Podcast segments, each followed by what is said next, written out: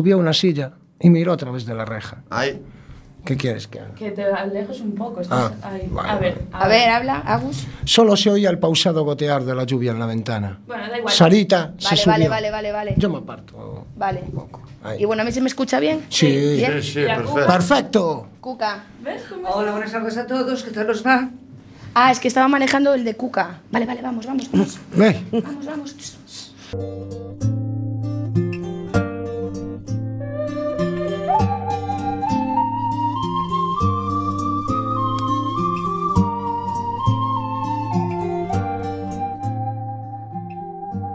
Os teus paxaros choven, miudiña, sobre das miñas arbres e tamén sobre destes meus beizos que che cantan.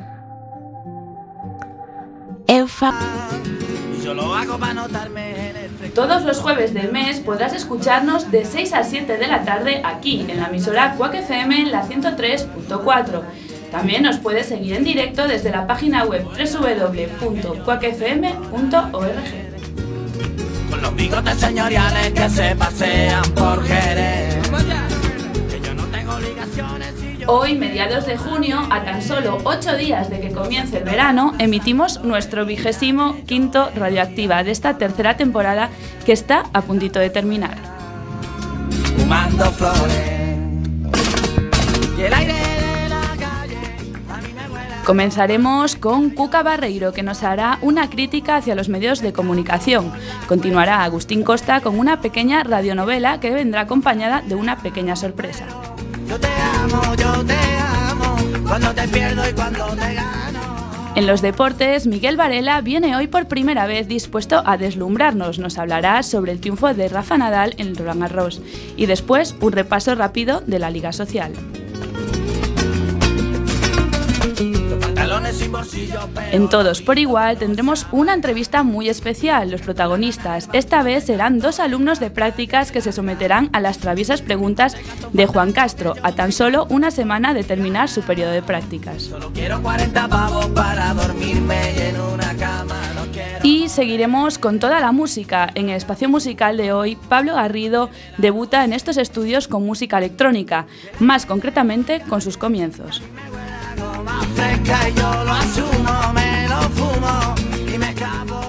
Ramón Sabio repite sección. Nos hablará de un gran cineasta, ganador de numerosos premios tanto por actor como por dirección. Tendréis que esperar a luces, cámara y acción para averiguar de quién se trata.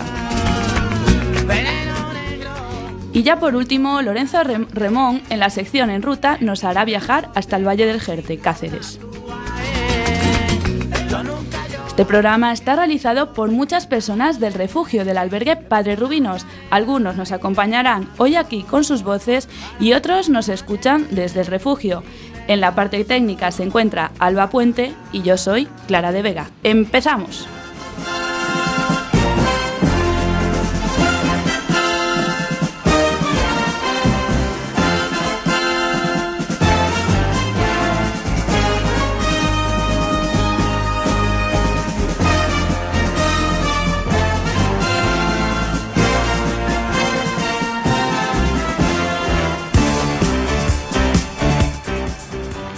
Pues comenzamos otro programa más de Radioactiva, como siempre, presentando a las personas que nos acompañarán durante toda esta hora. Comenzamos por el final.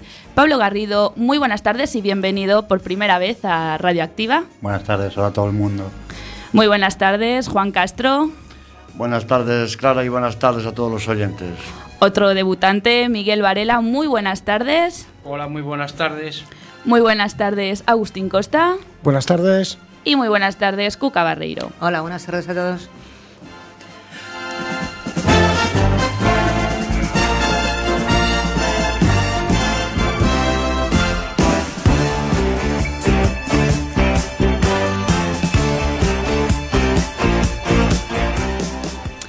Abrimos este Radioactiva, como dijimos, el número 25 con una de las voces que más sonó en estas ondas. Cuca Barreiro hoy habla de los medios de comunicación. ¿Qué nos contará? Lo escuchamos. Hola, buenas tardes. Permítame empezar con dos definiciones de la Real Academia Española de la Lengua. Una referente a la palabra mentir, que significa expresar, decir o manifestar lo contrario de lo que se sabe, se piensa o se siente. La otra palabra es aburrir, que puede considerarse, según la academia, como molestar, cansar, fastidiar o perder eh, especialmente el tiempo. ¿Por qué empiezo así? Muy sencillo. Mejor mentir que aburrir. Suena a frase lapidaria, ¿no? Pues queridos oyentes, esta frase la he escuchado hace un par de días en tres diferentes informativos. O sea, que no creo que las tres cadenas sigan la misma línea ideológica. Yo siempre he pensado que es mejor permanecer en silencio que mentir. Ya se sabe el antiguo dicho, tú pregunta lo que quieras, que yo te contestaré lo que me dé la gana. Pero según los próceres de la patria, aunque no se dé su nombre al quien lo dijo, no lo piensan así. Mentir es mejor que aburrir. Siempre he hecho mío el refrán de que uno es dueño de sus silencios y esclavo de sus palabras. Hoy, viendo la televisión, el debate, el enzarzamiento, el ensañamiento que existía entre esa gente y escuchando luego esas palabras, me pregunto, ¿estamos legalizando la mentira? Si esa aseveración se aplica a la vida cotidiana, ¿qué nos podemos encontrar? Como es mejor mentir que aburrir, pues si mi matrimonio es aburrido, que ambos miembros de la pareja busquen diversión mintiéndose el uno al otro podríamos seguir. Se murió papá, hubo una desgracia. No aburramos a los niños con las penas. Les mentimos. Un poquito solo, lo justo. Papá está de viaje, cosas así. No vamos a aburrirlos con la idea de un duelo.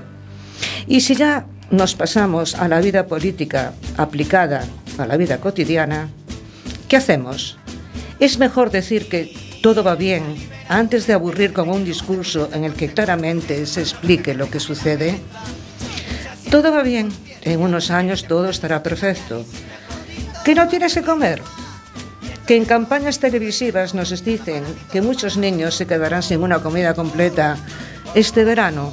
Bueno, aburrimiento, qué pesados. Digamos que en realidad es una campaña contra la obesidad infantil. Mentimos, pero no aburrimos a la gente. Es decir, según algún líder o importante miembro del partido que nos gobierna, no se sabe quién, por fortuna, yo al menos no conozco su nombre, mentir es mejor que aburrir a la gente contándole que nuestras finanzas son un desastre, que todo lo que se habla de recuperación tendría que ser como poco matizado. Porque un discurso contando la verdad, pidiendo un esfuerzo, es aburrido. Nos aburrimos si nos cuentan que el futuro está más o menos, por decir algo, en estado precario nos aburren si nos cuentan los casos de corrupción. Nos aburre que nos hablen de la gente sin techo. Entonces, si la mentira es mejor que el aburrimiento, ¿qué debemos de entender? ¿Que un buen reality show es más importante que informar al pueblo de lo que sucede? ¿Qué debemos de pensar?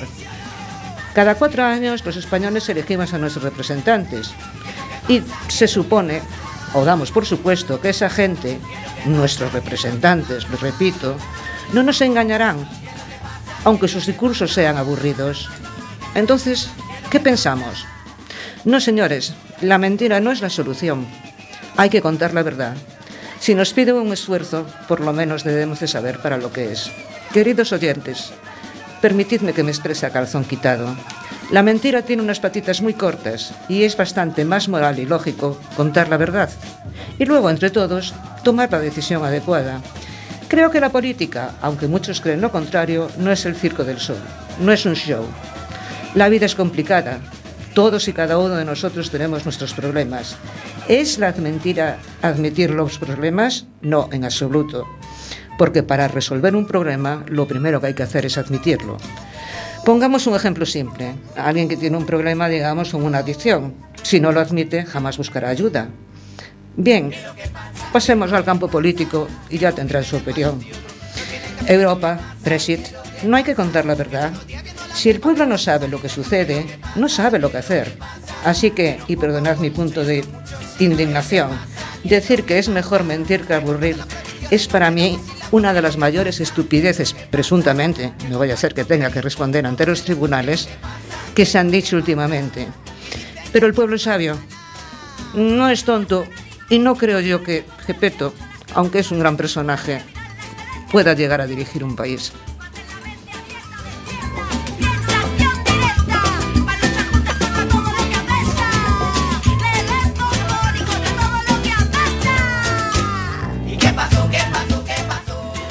Muchas gracias, Cuca. Desgraciadamente, como bien comentaste, no somos tontos, aunque nos lo quieran hacer ver. Eh, la sobreinformación se transforma a veces en desinformación y los medios no son independientes. Nosotros y nosotras tendremos que ser más listos que ellos para saber informarnos, contrastando todo el cúmulo de noticias que nos llegan. Gracias una vez más, Cuca, por poner ese foco en nuestra realidad. Y continuamos con Agustín Costa, otra voz habitual en nuestro programa. Hoy, como adelantamos en la cabecera, trae una sorpresa, una compañera muy especial. Alba Puente, nuestra técnico de sonido favorita, se atreve hoy a enfrentarse a los micros de Radioactiva. Lo escucha- los escuchamos.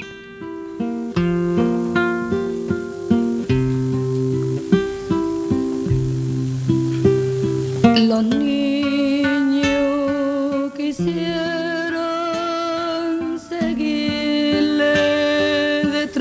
Solo se oía el pausado gotear de la lluvia en la ventana. Sarita se subió a la silla y miró a través de la reja. El patio estaba vacío y brillante a esa hora. Era tan bonito así todo vacío. Mamá aún tardaría un poco en despertarse. Así que Sara frotaba las ceras en un papel. Pero no tenía hoy mucho sentido lo que pintaba. Estaba un poco ausente. Los hombres. Los hombres le llamaban la atención y no sabía qué pensar, ni a quién creer. La mora siempre decía, Los hombres tienen la culpa de todo. Y si no, mira a tu madre. Por uno, cómo se ve. Sara no lo entendía muy bien, pero la mora siempre tenía la razón. Otras decían lo contrario. Pero mira, niña, lo único que vale la pena en esta vida es un buen hombre. Decían, mientras se reían todas con miraditas y muecas. Sara solo se preguntaba, ¿cómo serían? Mamá se fue despertando con la sirena. Le costaba tanto levantarse por las mañanas. Tenía que tener cuidado de no molestarla durante un rato. Salieron todas de la habitación. Había mucho vocerío en las escaleras. Siempre le gustaba sentir ese bullicio. Con la mirada pasó revista al vestíbulo y allí estaba, con sus revistas bajo el brazo. Se soltó de la mano de su madre y corrió hasta donde la mora. Estaba apoyada con un cigarrillo humeante en la boca y un café en la mano.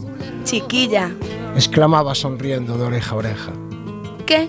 ¿Cómo se ha levantado la faraona? ¿Y tu madre? Mírala, ahí está, en la esquina que no debe, con la gente que no debe. ¿Cuándo aprenderá? Venga, pequeña, vámonos. Y Sara se acercó a que la funcionaria, funcionaria le sirviese un vaso de leche con galletas, que devoró con ansia, a pesar de que hoy no tenía mucho apetito. Miraba a las grecas de lejos, unas que siempre estaban juntas cantando y dando palmas, y hablando de sus novios. Sara aún no sabía a quién creer, cuando oyó el sonido de la última puerta, que se abría desde la garita. Qué bonito estaba el patio, así todo brillante y vacío. La mora sonreía placentera, viendo cómo la chiquilla salía corriendo con tanta alegría al patio de la cárcel, tan llena de vida, regalando la alegría. Escupió por el hueco del colmillo que le faltaba y exclamó para sus adentros. Chiquilla, pero qué perra es la vida, criatura inocente.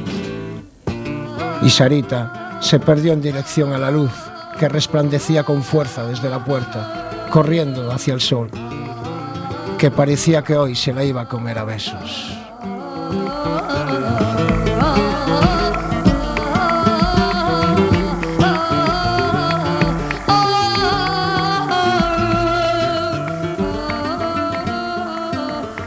Grande Agustín y enorme Alba por estrenarse en Radioactiva. Eh, no solo eres una gran técnico de sonido, sino que también demostraste que eres una gran locutora y todo ello controlando la música a la vez. O sea, bravo por ti y un aplauso enorme. Esperemos que nos siga sorprendiendo de esta manera.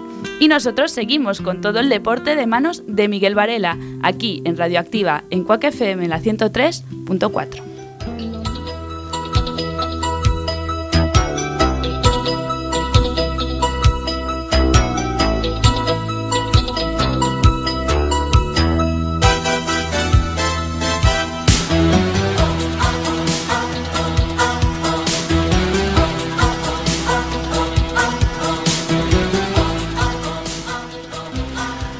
Hola, buenas tardes. Soy Miguel Varela y os hablaré en esta sección del deportista, para mí uno de los más grandes de ya no de España, sino del mundo, Rafael Nadal. Nadal nació el 3 de junio de 1986. Actualmente ocupa el segundo puesto del ATP. Sus padres son Ana María Panera y Sebastián Nadal. Y tiene una hermana menor, que es sobrina del exjugador del Fútbol Club Barcelona. Es tenista profesional desde los 15 años y a los 10 años de niño practicó todo tipo de, de deportes, destacando en el fútbol, hasta decantarse por el mundo de la raqueta. Tiene 10 Roland Garros y posee el récord de victorias en tierra batida. El 18 de agosto del 2008 ocupa la primera posición en la lista ATP. Ese mismo año gana tres títulos, Roland Garros, campeón olímpico y Wimbledon. Fue príncipe de Asturias en 2008 y en el 2009 ganó el premio de la Academia del Deporte. En 2010 el premio Laureos al mejor deportista internacional. Ha ganado un Open de Australia en el 2009. 10 Roland Garros, 2005, 2006, 2008, 2010, 2011, 2012, 2013, 2014, 2015 y este último en, el pasado domingo. Y ha ganado también dos Wimbledons en 2008 y 2010. Tiene dos Open de Australia en 2010 y 2013. Por otra parte, Rafa creó la Fundación Rafael Nadal, que se presentó formalmente en febrero del 2008. La fundación se dedica al trabajo social y a la ayuda y al desarrollo de la infancia y juventud. En 2014 el diario Mundo Deportivo le nombró mejor deportista español y Lawrence Ward Sport le, reconoció como mejor aparición del año 2013. El 1 de mayo del 2015 fue galardonado con la medalla de oro al mérito del trabajo por su conducta, esfuerzo y dedicación. Desde el año 2005 tiene una relación con María García, conocida como Shiska, que trabaja en la Fundación de Rafael Nadal, como integradora a nivel social. Por último, cabe destacar que este domingo acaba de ganar su décimo Roland Garros. Tras ello, realizarán un boceto de él en la pista central de Roland Garros. Ha ganado más de 17 millones de dólares como premio por los títulos de toda su carrera profesional. Una de las cosas más impresionantes que posee Rafa es la de Porto Cristo, en Manacor, en Mallorca. Es una vivienda de más de 4 millones de euros con salida directa al mar. Una lesión de rodillas le impidió encabezar la delegación olímpica, pero Rafa se desquitó en los Juegos recientes de Río. Quería agradecer a todos los oyentes de Padre Rubinos y parte del mundo por estar escuchando esta maravillosa radio.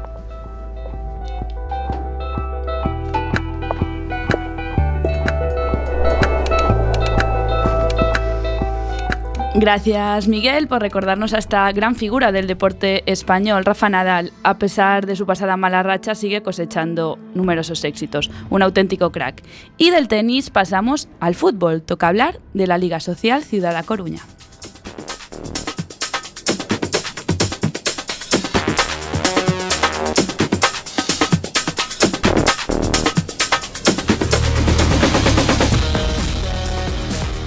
El podio, después de varios enfrentamientos, por fin está definido. En la penúltima jornada de la temporada nos encontramos con Secretariado Gitano en el primer puesto, con 36 puntos.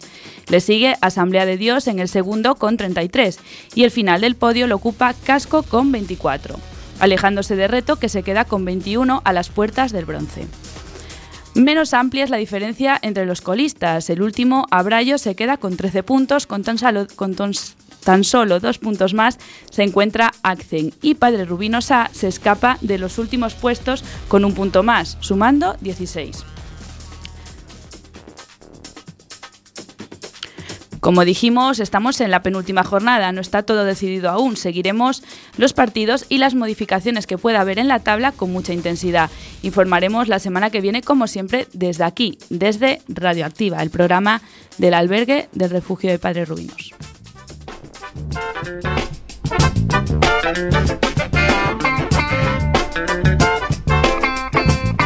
Thank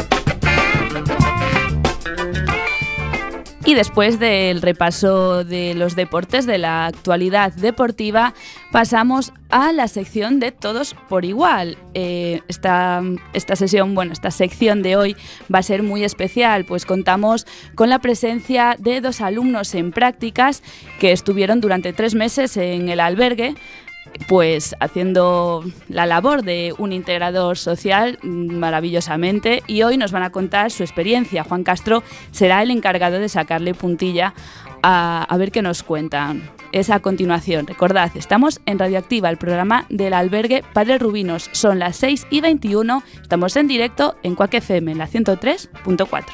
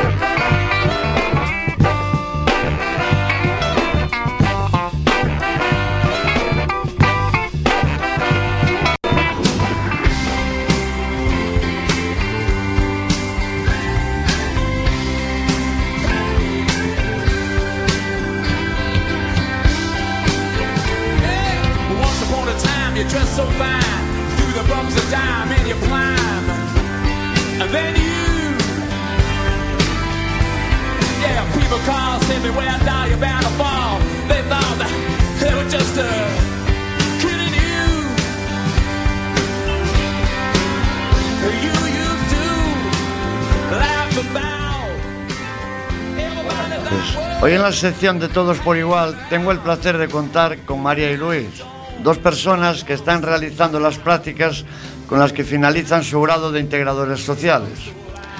Una vez que están finalizando sus prácticas en el refugio, voy a realizarles unas preguntas que a buen seguro nos van a responder con toda franqueza, como todo lo que ya han realizado durante las prácticas que han hecho. E aprovecho como usuario agradecer su dedicación e atención con nosotros, los usuarios. Pues fue muy agradable contar con vuestra presencia en las distintas actividades que hemos realizado. Personalmente para mí fue un placer conoceros y poder realizar diversas actividades como antes decía. Con esto comenzamos la entrevista y por caballerosidad empezaremos por María. Aquí a continuación pues con Luis que serán las mismas preguntas. María, ¿por qué estudiar integración social? ¿Qué te llevó a ello? Bueno, Juan, pues yo siempre me he querido dedicar un poco al ámbito de lo social, el cara a cara con la persona y pues poder ayudar más directamente. Entonces, pues siempre lo tuve claro, la verdad. ¿Y a ti, Luis, qué te llevó? Y yo, pues sinceramente, hasta el último curso de, de bachillerato no tenía tan claro lo que quería estudiar, hasta que encontré, por decirlo de alguna manera, ese don que, que quería, o sea, lo que quería hacer era tratar con personas, ¿no? Y trabajar con ellas. Y como no hice selectividad, pues me metí por integración social y para luego acceder a la universidad hacer educación social. Teniendo un abanico de opciones donde hacer las prácticas, ¿qué os llevó a realizar las prácticas en el refugio, María? Pues yo personalmente eh, tuvimos una única visita al albergue y la verdad es que me quedé sorprendida eh, y pensé que quizás era el sitio para descubrir muchas cosas porque no sabía qué función podríamos tener allí y me llamó la atención. No, no tuve, la verdad, otra opción en la cabeza para planteármela y no lo dudé. ¿Y Luis? Pues sinceramente me gustaba mucho la acción de drogodependencia. Lo que pasa que realizar las prácticas en este ámbito era un poco difícil. Y también pues me decanté por el albergue de Padres Rubinos, ya que me hablaron muy bien de él, hicimos una visita. La verdad que quedé muy contento con la visita y me hablaron muy bien también de los dos integradores, de Alex y de Clara, para, para hacer las prácticas eh, aquí. También me gustaría saber qué opinión os lleváis los dos ahora que estáis a unos días de finalizar las prácticas, tanto a nivel personal como a nivel personal, profesional. Eh, a nivel profesional, la verdad es que se aprende muchísimo a la hora de llevar todo a la práctica y ver pues todo el equipo, lo comprometido que está y la implicación que, hay en el albergue en general. Y personalmente no podría resumirlo tampoco porque todo el agradeci- lo agradecidos que sois con nosotros, lo, lo bien que nos aceptáis y estáis con nosotros, eh, sea cuando sea, y las sonrisas que, que siempre salen al entrar por la puerta. Tú, Luis.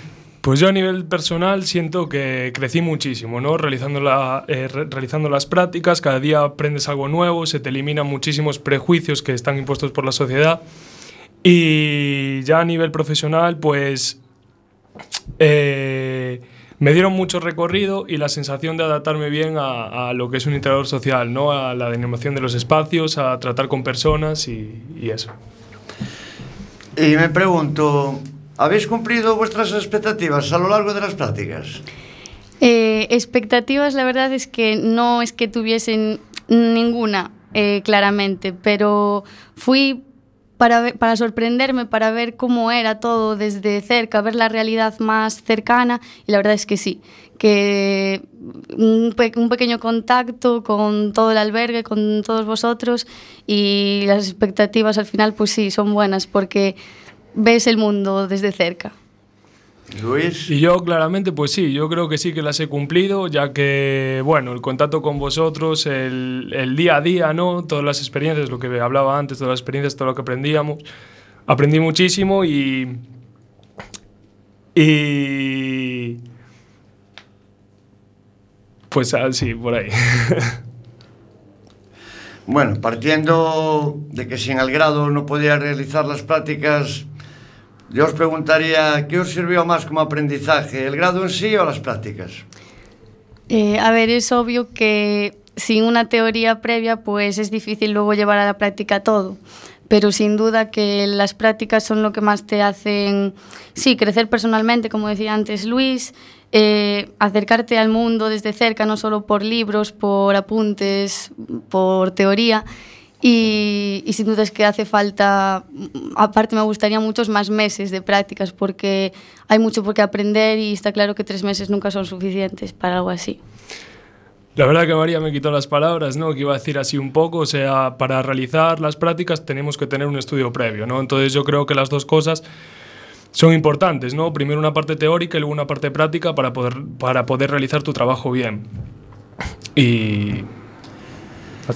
Y partiendo del tiempo que lleváis haciendo las prácticas, ahora voy a preguntar a Luis primero para que María no le quite las palabras. Gracias, gracias. ¿Qué fue lo que más impactó, lo que más os llamó la atención del funcionamiento del centro? Del Lo que más me impactó pues es la, eh, la relación que hay entre los profesionales, el trabajo que se hace de fondo ¿no? con, con, todas- con todas las personas. Y por la parte de los usuarios, lo que más me impactó es cómo sois capaces de sacar esa sonrisa día a día con todo lo que tenéis cada uno ¿no? en vuestra vida. Sí, básicamente es que es así, entras por la puerta y te llevas mm, la alegría ya a la primera hora de la mañana, al salir, mientras estás allí y no sé, la implicación que hay entre todos nosotros, sean educadores, integradores, usuarios, mm, las de la limpieza, cualquier persona está implicada en todo lo que es el centro y es, cual- es una alegría estar allí. Y digo yo que después de tres meses que lleváis allí con nosotros y tal, ¿cambiaríais algo del funcionamiento del grupo? Pues la verdad es que pensándolo así, no veo que. Está claro que siempre se puede mejorar algo, buscar pues nuevas metas o lo que sea, pero veo que es un centro bastante especial que tiene un poco de todo y que ya que estamos todos comprometidos, así es muy fácil llevar todo a cabo al final. Y por mi parte, sinceramente, yo creo yo no cambiaría nada, ¿no? Porque yo veo, yo veo que hay también un constante cambio, porque siempre se, o sea, lo que diga un usuario se puede, tanto un profesional como un usuario se analiza y se intenta llevar a cabo. Entonces eso está en constante cambio, ¿no? Y el estar en constante cambio yo creo que hace un buen funcionamiento de- de- del albergue, un óptimo funcionamiento del albergue. Y profundizando un poco más, ¿qué fue así tanto de forma, a nivel personal me refiero, ¿qué fue lo que más llamó la atención, tanto de forma agradable como desagradable? Pues lo que fue mi agrado fue el trato con vosotros, el conoceros, el realizar las actividades con vosotros y lo desagradable es eh, los prejuicios y todos los estereotipos que la sociedad emite sobre las personas sin hogar. Para mí es la parte esa es la parte más, más desagradable que existe. Para ti, María. Sí, para mí desagradable está claro que también es eso, el entrar allí y ver cómo es la realidad y saber cómo, cómo se ve desde fuera, que no es para nada lo mismo. Y agradable, pues en todo, entrar y que estéis allí con nosotros, solo saludarnos, eh, venir con nosotros a las actividades y pasar un buen rato, que al final es lo que intentamos hacer siempre allí. Bueno, ahora os voy a realizar una palabra que igual, una pregunta que igual se os hace un poco complicada, pero Luis, define en una palabra tu paso por allí. Pues sí, sí que es una pregunta complicada, pero para mí en una palabra, increíble. O sea, desde el primer día hasta el último. Cada día es una experiencia nueva, un aprendizaje nuevo y, y cada día es una cosa nueva. O sea, para mí increíble. Esa es la palabra que lo definiría. ¿Y para ti, María? Yo lo estuve pensando y la verdad es que la que primera me salió es agradecimiento, porque es lo que siento cada, desde que empecé las prácticas hasta el último día, que, que es lo que voy a notar, es el agradecimiento por cualquier detalle, cualquier cosa, que siempre lo tomáis de la mejor forma y, y eso es, no se puede pagar con nada, la verdad. Dentro de, de todos los compañeros que tenéis de estudios, ¿en algún momento recomendarías a un compañero vuestro que realizara las prácticas en el refugio y por qué motivo se lo recomendaríais? Pues sí, yo sin duda mm, las personas que, se, que estén dedicadas ya a este ámbito, bueno, y las que no, también intentaría comerse un poco la cabeza para, para que lo viesen de esta forma, pero sí, porque desde que empecé, pues la verdad es que el albergue pues es un sitio donde tienes contacto con muchos tipos de personas, muchos tipos de situaciones. Es des- yo creo que es la forma más clara de ver la realidad y todas las injusticias que vivimos y seguimos viviendo e intentamos mejorar. Pero sin duda lo recomendaría. ¿Y tú, Luis? Yo también, por mi parte, sí que lo recomendaría. Porque aparte de eso, de lo que decía María, también es un sitio donde puedes poner ideas en común, ¿no? Ideas que tienes tú y puedes ponerlas, se analizan y si se pueden llevar a cabo, pues se llevan a cabo. Y te deja esa libertad para que tú puedas poner en práctica pues, la actividad que lleves ese día para, para realizar con vosotros. Y ya ahora que casi estáis acabando las prácticas y los estudios, ¿qué objetivos marcáis así a corto plazo profesionalmente hablando? Pues yo, si hay oportunidad laboral, eh, compaginaría la universidad, que quiero hacer educación social, la carrera, con el trabajo y si no, formarme. O sea, yo me quiero seguir formando en este ámbito, en el ámbito social, para, para seguir formándome, para el día de mañana tener una formación que pueda trabajar en ella. Yo igual, yo seguiría formándome y si se puede compaginar con, con algo sobre integradores sociales como estamos haciendo, eh, pues genial. Y si no, pues nos quedan muchos años para seguir creciendo en este ámbito y hacerlo cada vez mejor. Y María, ¿qué opinión tienes de los usuarios del refugio? Pues no, no puedo decir una palabra, ni dos, ni nada. Tendría que estar aquí contando mucho rato lo que pienso de todos. Pero la verdad es que no tengo ninguna, absolutamente ninguna palabra mala, porque es, es, un, agrade- es un agradecimiento ya la forma en la que es lo que dije desde el principio, entrar por la puerta, ver que tenéis esa confianza con nosotros, de contarnos vuestras cosas, saber que os podemos intentar apoyar o ayudar y hacernos incluso reír a nosotros también, que incluso nosotros a veces podemos tener un peor día, incluso eh, contando con vuestra situación y vosotros alegrarnos a nosotros aún así. Y me voy a llevar muchísimas cosas, de esto me va a dar mucha pena, eso seguro. Por mi parte, pues lo que tengo en común, mi opinión en común sobre vosotros es que sois unas personas muy luchadoras, pero mucho, la verdad, que por circunstancias de la vida acabáis aquí, pero resaltando circunstancias, eh, resaltando y recalcando las injusticias sociales. Y que, como he dicho antes, no solo aprendí de mis prácticas, sino que también aprendí de vosotros, ¿sabes? O sea, personalmente y profesionalmente. Bueno, y ya para, para terminar, una última pregunta que os quería hacer. Hablabas antes, Luis, de los estereotipos y tal. ¿Crees que la imagen que se da del refugio para afuera a nivel general en la sociedad, de las personas que están en un albergue o en un refugio, está distorsionada, no tiene nada que ver con la realidad? Claro que sí, o sea, la realidad, lo que intentan emitir los medios de comunicación es algo distinto a lo que es la realidad, ¿no? La realidad que se vive en el albergue a la realidad que se vive afuera, que lo ve, que es lo que ves a través de los medios de, de comunicación. O sea, yo invitaría a todas las personas que en vez de guiarse por los medios de comunicación, visitaran todos los albergues y se acercaran a la calle a vivir estas situaciones de las que mucho se habla, pero se habla a través de datos, a través de estadística, pero no se, no se profundiza en el problema. Para ti, María. La verdad es que toda la razón. Mm, no sabes lo que es hasta que lo vives, ni hasta que lo ves con tus propios ojos. Y escuchar lo que se comenta, pues siempre es muy fácil. Cuando no tienes tampoco la necesidad de ni siquiera saber qué es un albergue, te da igual. Pero al final hay personas que este recurso les, a todos, bueno, os ayuda muchísimo eh, y la verdad es que la gente debería pararse un poco más a pensar que no todos tienen la misma situación y no todo es tan fácil como se cree y no se puede juzgar así. Vale, yo quería también mm, poner mi granito de arena en esta entrevista. Antes de nada, agradeceros a eh, tanto a María como a Luis vuestro trabajo tan intenso que hicisteis durante las prácticas. Sé que son unas prácticas, como decía, intensas, pero también muy fructíferas, ¿no? Porque ves muchos eh, puntos de vista, ves a muchas personas, haces diferentes cosas. Y bueno, yo creo que, bajo mi opinión, que las eh, aprovechasteis muy bien. Y quería preguntaros, pues la pregunta que hago a todas las personas que vienen del, del albergue, y es, ¿cómo definiríais eh, Padres Rubinos en una palabra, en una frase? O sea, ¿qué es para vosotros? Pues, Pues- vale, ¿quieres tú? Vale. Para mí, lo que se me acaba de venir a la cabeza es oportunidad. Supongo que es lo que más. Sí, oportunidad de, de hacer de tu vida pues algo distinto, quizás poco a poco, intentar ir subiendo como puedas, tener los ánimos suficientes y que entre todos se pueda. Como todas las salidas que hemos hecho, todo, ir a- incluso a la playa, pasar un rato, cualquier cosa, que eso ya vale la pena en el día.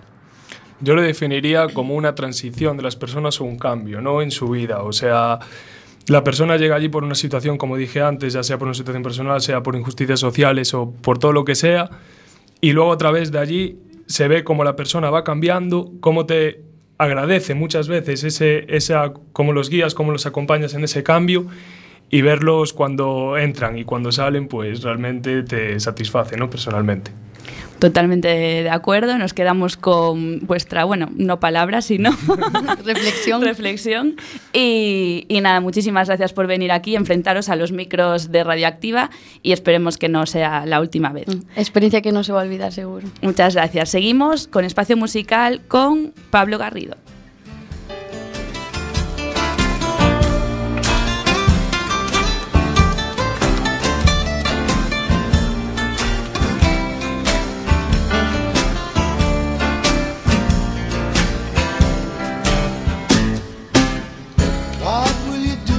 Hola, buenas tardes. Mi nombre es Pablo y hoy en este espacio musical os voy a hablar de los comienzos de la música electrónica.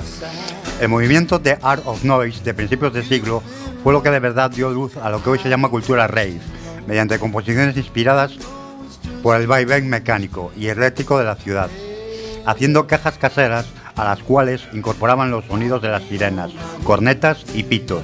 Estos futuristas ya estaban haciendo tecno, pero sin la incorporación de beats.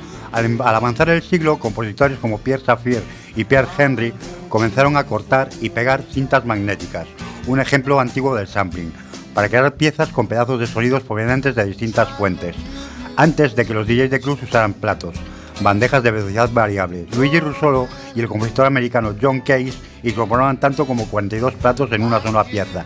Estos han sido sampleadas o remezcladas por artistas contemporáneos como DJ Spooky, Fatboy Slim y Cool entre otros. La popularidad llegó con los trabajos de la banda alemana Kraftwerk, que surgió de la corriente del krautrock, pero a partir de su disco Autobahn se empezó a funcionar el pop minimalista con la música electrónica.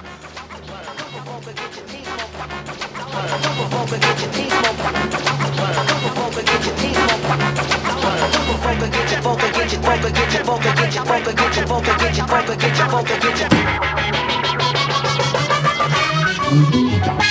focus.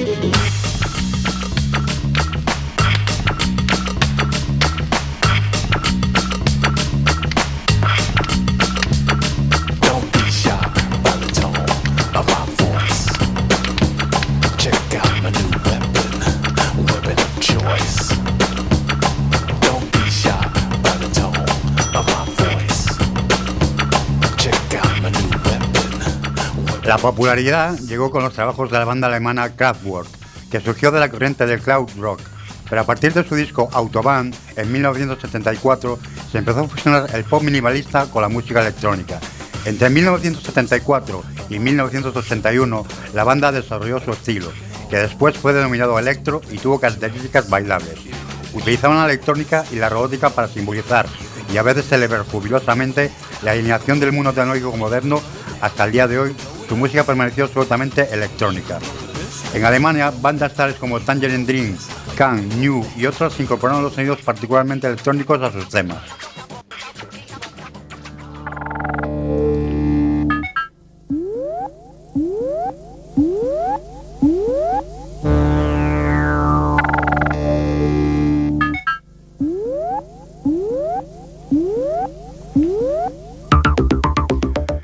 Escuchamos a Kraftwerk. La música de Kraftwerk tuvo gran influencia en Estados Unidos, donde a principios de los años 80 surgió la música house, que fue a grandes rasgos un estilo más minimalista y electrónico de la música disco de los años 70.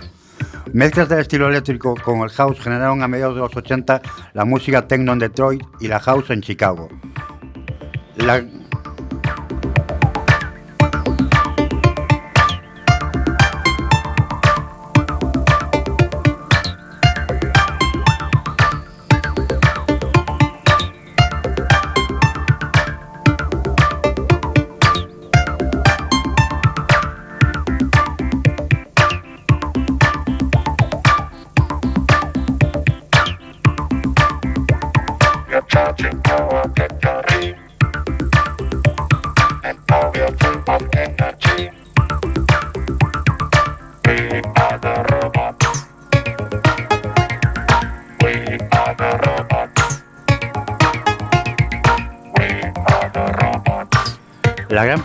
La música electrónica llegó a finales de los años 80, cuando también en Europa productores y DJs empezaban a producir temas de techno y acid. Esta corriente estaba influenciada desde varias ramas del pop, como la MBM y el electropop, de formaciones como Depeche Mode, lo que generó nuevas ramas dentro de la música electrónica como el trance y el dance europeo. Escuchamos a Movie.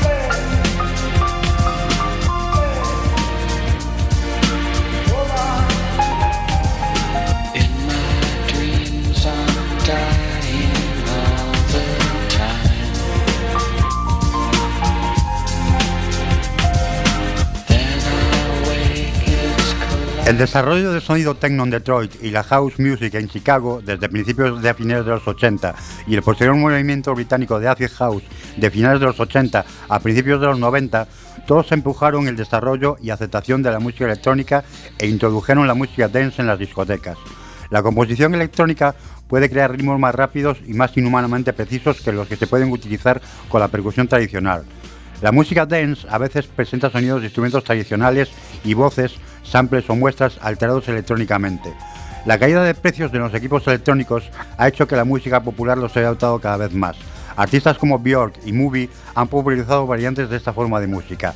En la actualidad, grandes festivales de música electrónica, como el internacionalmente, conocido Sonar, que se celebra en Barcelona todos los meses de junio y atrae todas las vertientes de ese arte, desde grandes DJs hasta los grupos más experimentales. Y hasta aquí este acercamiento a los conocimientos de música electrónica.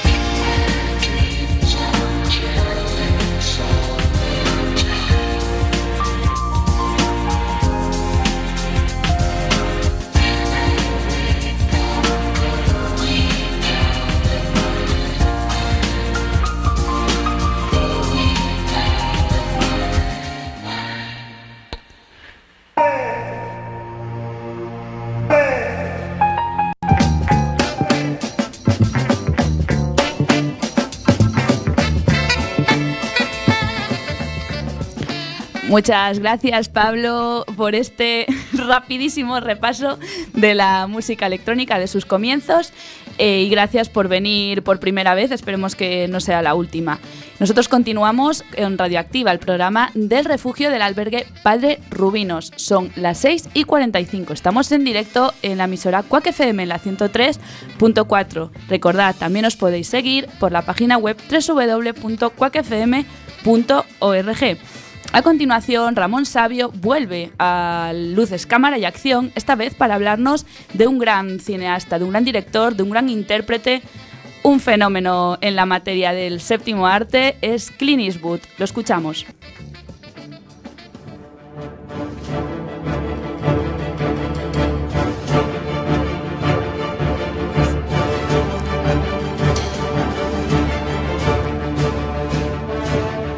Buenas tardes y bienvenidos a Luces, Cámara y Acción.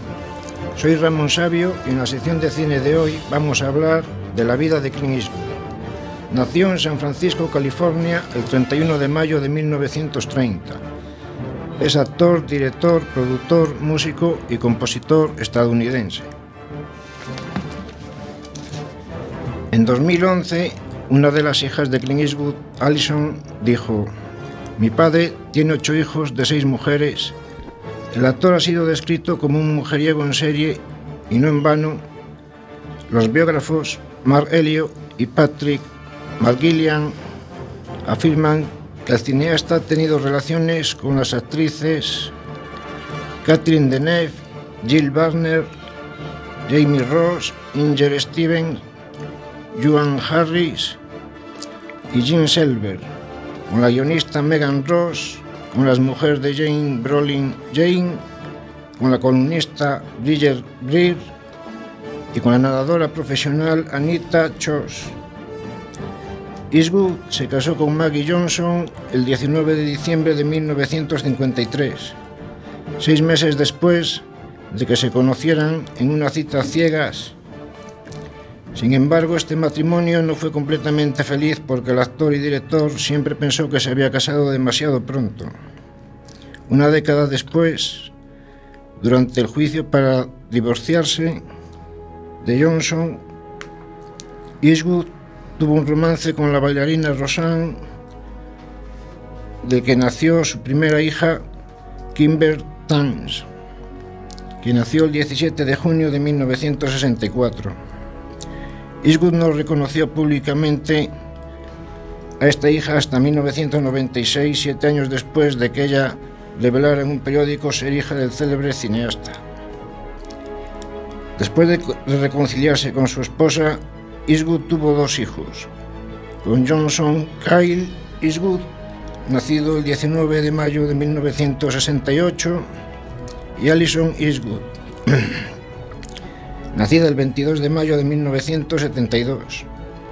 Aunque el padre no estuvo presente en ninguno de los dos partos, en 1978 Maggie Johnson declaró la separación matrimonial tras otro largo juicio, aunque la pareja no se divorció oficialmente hasta mayo de 1984. La relación de Eastwood con la actriz Sandra Locke comenzó en el otoño de 1975 durante la producción de Outlay. You Say Welch vivieron juntos durante casi 14 años, durante los cuales Locke estuvo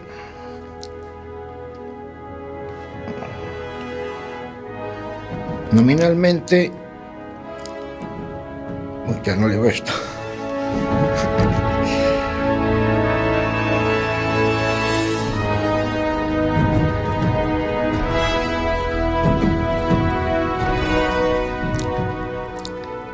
Casada con su marido homosexual, Gordon Anderson Eastwood.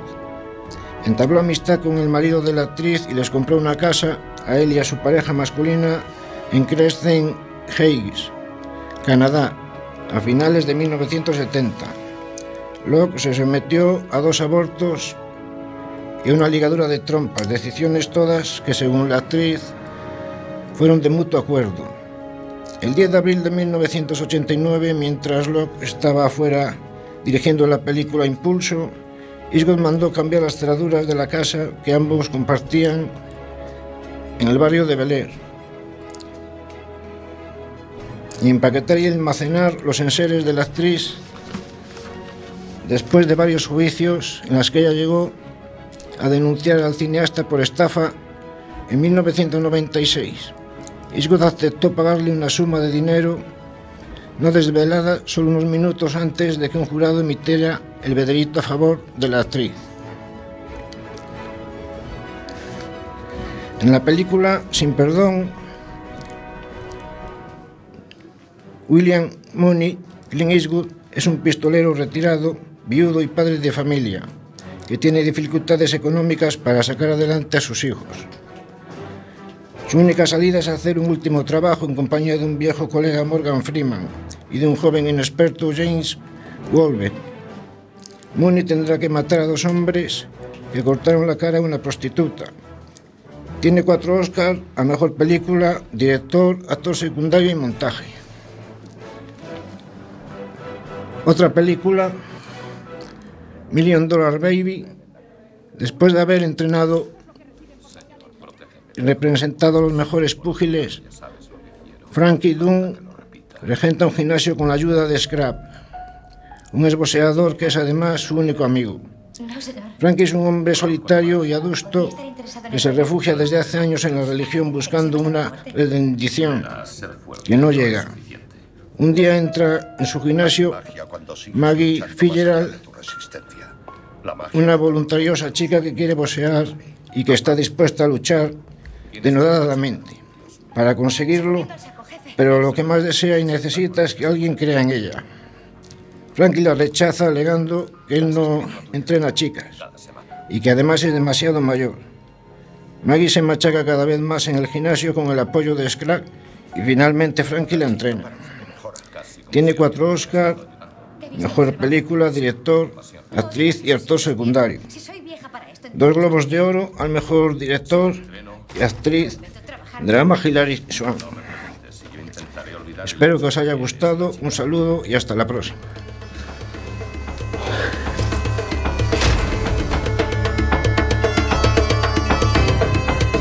Ahora, ¿cuál es la norma?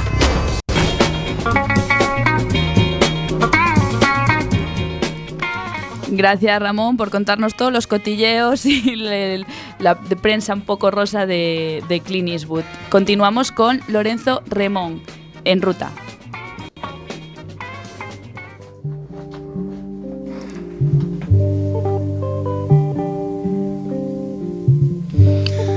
La floración de los cerezos no se produce cada año en una fecha fija, sino que puede variar dependiendo de las condiciones meteorológicas.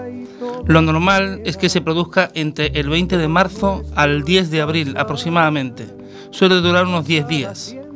Lo ideal para ver la floración es hacer un recorrido por todos los pueblos que, que componen el Valle del Jerte. Así se puede disfrutar de diferentes perspectivas.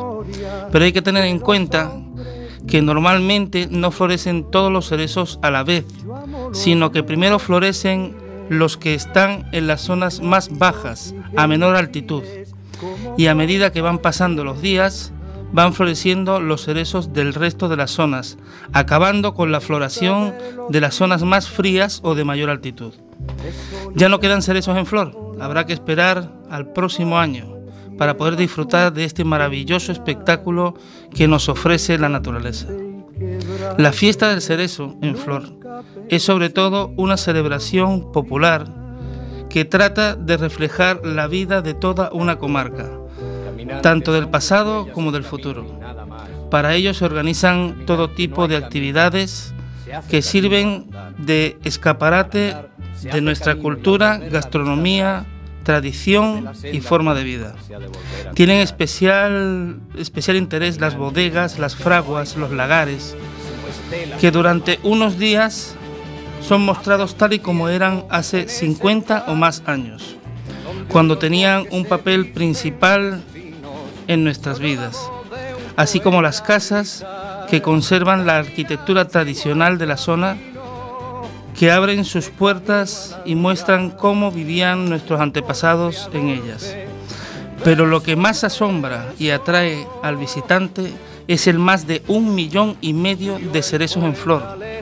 Estos ofrecen durante esos días un espectáculo difícilmente comparable, ya que se une a la peculiaridad del valle uno de los más originales que existen y que ha sido modelado en terrazas para adecuarlo al cultivo de la cereza, se le une el gran manto blanco que lo cubre, de los pétalos de los cerezos, que incluso hasta parece que está nevando, y la hospitalidad de sus habitantes, que acogen y muestran sus mejores galas y sus tesoros a todos aquellos que los visitan, queriéndoles hacer partícipes de la ilusión y la alegría que sienten por la llegada de la primavera.